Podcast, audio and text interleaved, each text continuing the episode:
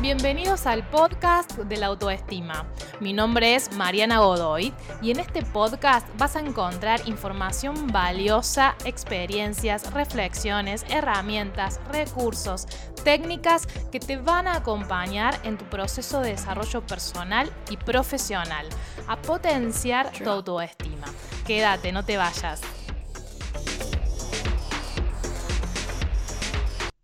Bienvenidos, bienvenidas al primer podcast de el 2023.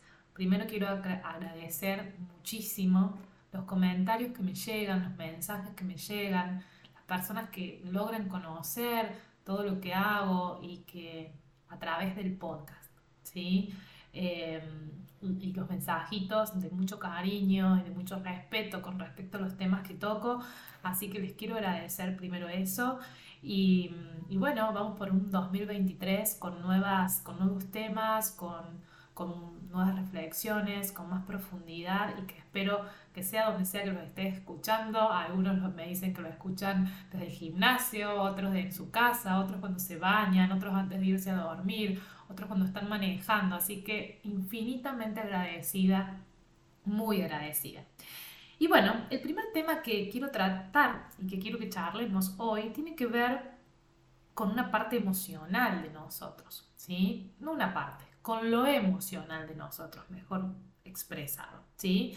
Que tiene que ver con cómo esas emociones que no están eh, gestionadas por heridas que vienen, eh, nos construyen un yo no tan sano. Cuando digo sano, quiere decir que tenemos partes nuestras que las vemos reflejadas en lo emocional, que necesitan ser miradas, integradas.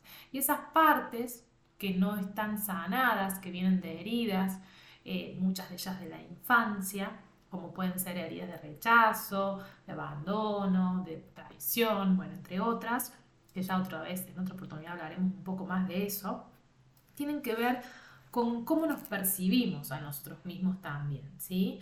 Y cómo sentimos, cómo estamos eh, en, nosotros mismos. Y bueno, yo quería hablar de esto, de la construcción, construcción de ese yo sano. Y para ese yo sano, además de ir a mirar las heridas y aprender a gestionar esas emociones que nos traen las heridas, es importante que podamos acompañar en un proceso está relacionado con nuestra autoestima, ¿sí?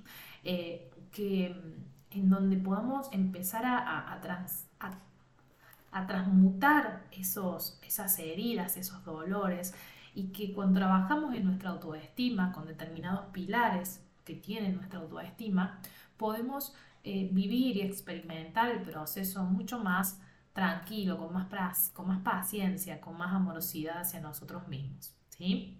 Vamos a, superar miedos, eh, para lograr una confianza en tu propio proceso. Entonces, hoy te quiero hablar, voy al punto acá, y voy a esta construcción del yo sano.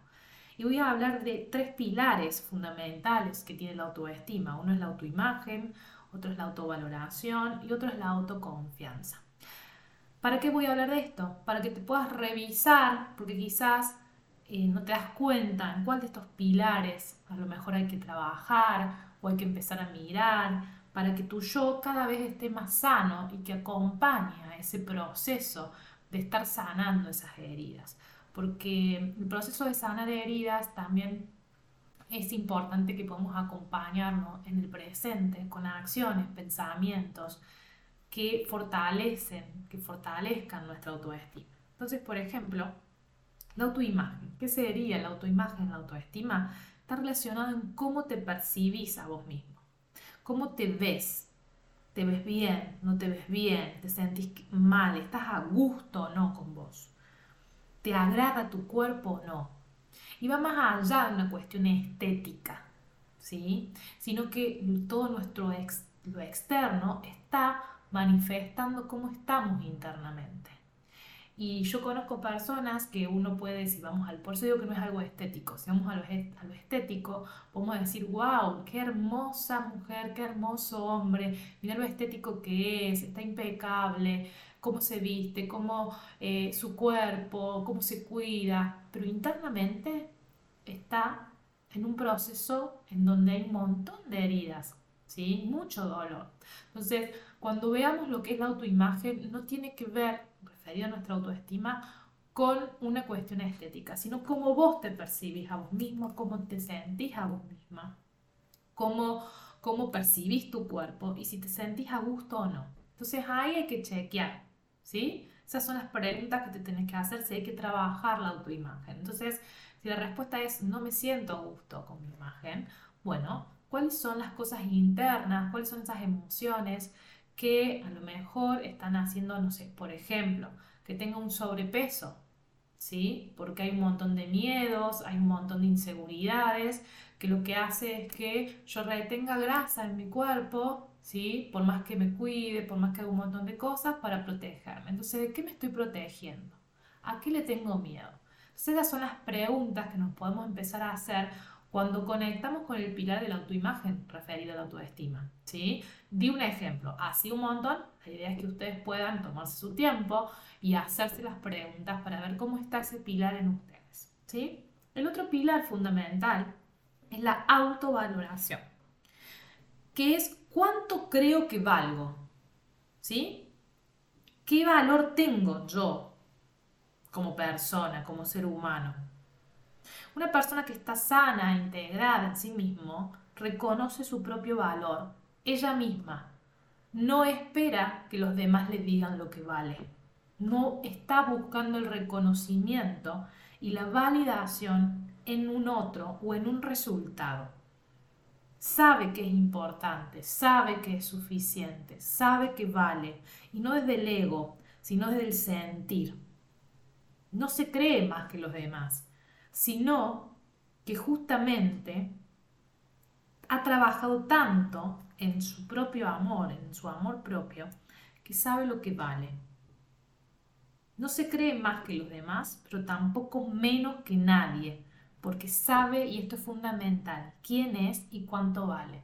Entonces, si este pilar te resuena que hay que trabajarlo, hacete las preguntas y te doy un ejemplo.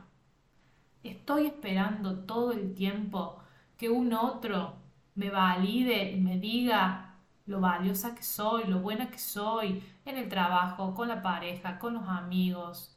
Estoy esperando que se dé un resultado eh, que eh, particular para sentirme que hice bien las cosas o que valgo que soy suficiente. Bueno, si la respuesta es sí, ahí hay que ir a trabajar. ¿sí? Ahí hay que ir a mirarse y, y empezar a reconectar con tu propio valor. La primera comprensión es esto, que vales por el solo hecho de existir, que el valor te lo tenés que dar vos, que el reconocimiento te lo tenés que dar vos y una forma es empezar a conectar con las cosas que has logrado en tu vida, desde lo más chiquito como poner el despertador y levantarte a la mañana temprano porque te propusiste eso para ir al gimnasio o simplemente para levantarte para trabajar y llegar más tranquilo al trabajo, hasta cosas mucho más grandes, como por ejemplo cuidarte en la alimentación, como por ejemplo comprometerte con hacer un proceso de terapia, como por ejemplo lograr un resultado en el trabajo o cuando te recibiste en la facultad si estudiaste, ¿sí? O ese curso que tanto anhelabas que lo terminaste, ¿sí? Ahí una de las formas para poder eh, trabajar esto es eso, conectar con, lo con tus logros, con las cosas día a día, con lo cotidiano, con lo que vos vales. ¿sí? Lo primero es comprender esto, que nada ni nadie te va a decir cuánto vales vos. Vos sos la que vale. Vos sos la que se dice qué valor tiene. Y también acá es importante que empieces a ver cuántos límites pones y te pones a vos mismo. ¿Por qué digo esto? Porque... Mm, el límite está relacionado con el valor que yo creo que tengo y con lo que creo que merezco y con lo que creo que soy suficiente. Entonces, si yo todo el tiempo estoy dejando que las personas dispongan de mí como ellos quieren, ¿sí? porque tengo miedo a que no me quieran, me abandonen. Bueno, quizás hay que trabajar esas heridas, ¿sí? Para poder conectar con tu valor personal. ¿Cuántos límites te pones a vos misma? A que esa cabeza rumiante deje de decirse todas las cosas feas que se dicen. ¿Sí? Entonces, otro desafío para quienes se sientan identificados con este pilar de la autovaloración es trabajar los límites a conciencia. Y el último pilar es la autoconfianza, que es la capacidad de saber qué puedo hacer y qué no puedo hacer. Es decir, qué puedo hacer, o sea, qué sí puedo hacer y qué no puedo hacer. Y acá es importante, cuando yo digo no puedo hacer esto, no desde el lugar de sentirme inferior o no posible, sino decir, por ejemplo, si yo, Mariana Godoy, tuviera que correr una maratón de 10 kilómetros, estoy diciendo encima poquitos kilómetros, sé que no lo puedo hacer no por eso no confío en mí. Ni creo que soy poco, soy poco, me valoro poco, soy poco, soy no merezco, o no. Simplemente que soy consciente que dentro de mis propias habilidades y capacidades para correr 10 kilómetros, tengo que haber desarrollado ciertas otras cosas, practicar, entrenarme, comer de una determinada forma, tener una resistencia física de determinada forma. Por lo tanto, sé que yo en este momento, hoy, 9 de febrero del 23, no lo podría hacer. Pero lo que sí puedo hacer, si ese es mi deseo, es planificarme y empezar a conectar con lo que me va a hacer llegar a eso en un futuro. ¿Me explico con esto? Entonces, sé qué puedo hacer, que es quizás empezar a entrenar, levantarme a la mañana a las 7 de la mañana y demás, pero sé que no puedo hacer en este momento, pero no desde la no posibilidad. ¿Sí? Y ahí automáticamente empezamos a crear confianza en nosotros mismos. Porque confiar en nosotros no es la frase típica que escuchamos en todos lados, vos si querés podés. Tiene que ver con que soy consciente que para lograr determinadas cosas, hay cosas que tengo que desarrollar en mí y confío que tengo la fortaleza para trabajar en, esas, en esa brecha para alcanzar eso. ¿Sí? Confío que tengo la habilidad para vivir el proceso. No es que digo, no puedo correr los 10 kilómetros, pero es mi deseo y lo abandono.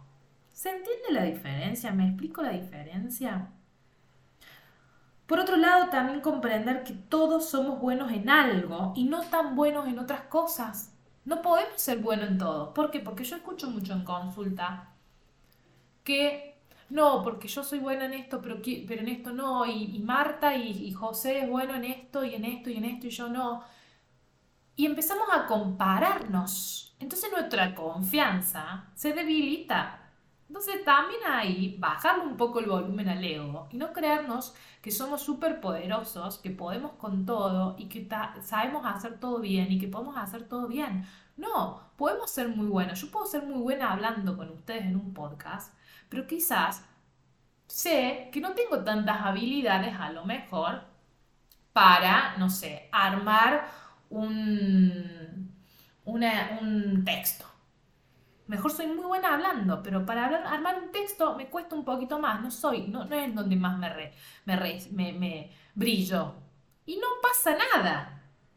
Y eso no hace que yo no confíe en mí. La autoconfianza nos permite concentrarnos en los dones, en nuestros dones y aceptar aquello que no somos capaces de hacer y nuestros errores sin vergüenza ni culpa. Esto lo dice Bernardo Estemateas en su, en su libro Calma Emocional. Estoy leyendo un texto de él, una frase de él. La autoconfianza, lo voy a, lo voy a repetir, la autoconfianza nos permite concentrarnos en nuestros dones y aceptar aquello que no somos capaces de hacer y nuestros errores sin vergüenza ni culpa. Normalmente, ¿qué hacemos? Cuando hay algo que creemos que no podemos hacer, sentimos vergüenza, sentimos culpa, ¿sí? Y no pasa por ahí. La autoconfianza, como les decía, pasa por aceptar y reconocer lo que sí, lo que no. Y si hay algo que no, pero que quiero y deseo lograrlo, me posiciono en los, que, en en los sí que me van a llevar a alcanzar eso, ese no que está en este momento en el presente. porque confío que tengo la capacidad, la fortaleza y la habilidad para lograrlo. Más tarde o más temprano, según el proceso. Porque quizás yo los 10 kilómetros los puedo correr en el 2024, quizás otra persona a los 10 kilómetros los puede correr en mayo de este año. Porque va a depender de muchas cosas, de cuántas veces iba, entrenaba o iba al gimnasio esa persona, de cómo era su historia con respecto a la alimentación. Y esto pasa con las cosas cotidianas de la vida también. Hay personas que logran objetivos mucho más rápidos y otros más, más en tiempo largo, no porque haya algo malo y algo bueno en el otro, sino porque cada historia es particular. Cada persona tiene una herida particular, cada persona tiene un dolor particular, cada persona ha hecho un proceso o no en particular. Entonces, van a presentarse desafíos de acuerdo a la historia de cada uno. Y en, esta, en este pilar, cuando empezamos a trabajar, en el pilar de la autoconfianza, siendo consciente de esto, esos desafíos nuevos que, que, se aparecen, muchos pensamientos te van a decir, no me animo, no sé si lo voy a lograr, no sé si sirvo para esto, no sé si tengo lo que hace falta. Todo eso va a aparecer. Ahora, va a depender de vos poder liberarte de esos miedos, ¿sí? Va, va a depender de vos que tomes conciencia en donde estás en un proceso de empezar a sanar todos esos miedos y esos, esas heridas que, te, que hacen que no confíes en vos. ¿Sí?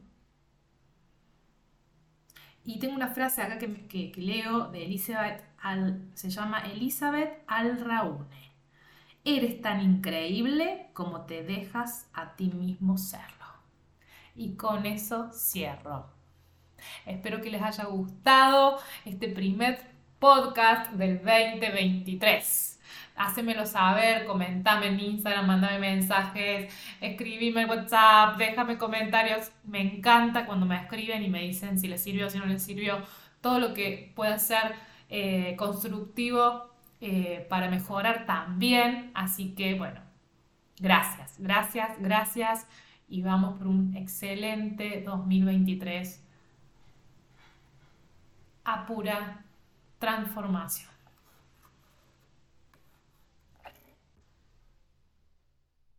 Ready. Esto fue todo por hoy. Nos encontramos en el próximo podcast. Te invito a que me sigas en las redes sociales, Instagram, Facebook, YouTube. En Instagram me vas a encontrar como coach-mariana Godoy. Espero de todo corazón que este material, que este contenido pueda sumar en tu transformación personal. Te mando un gran abrazo.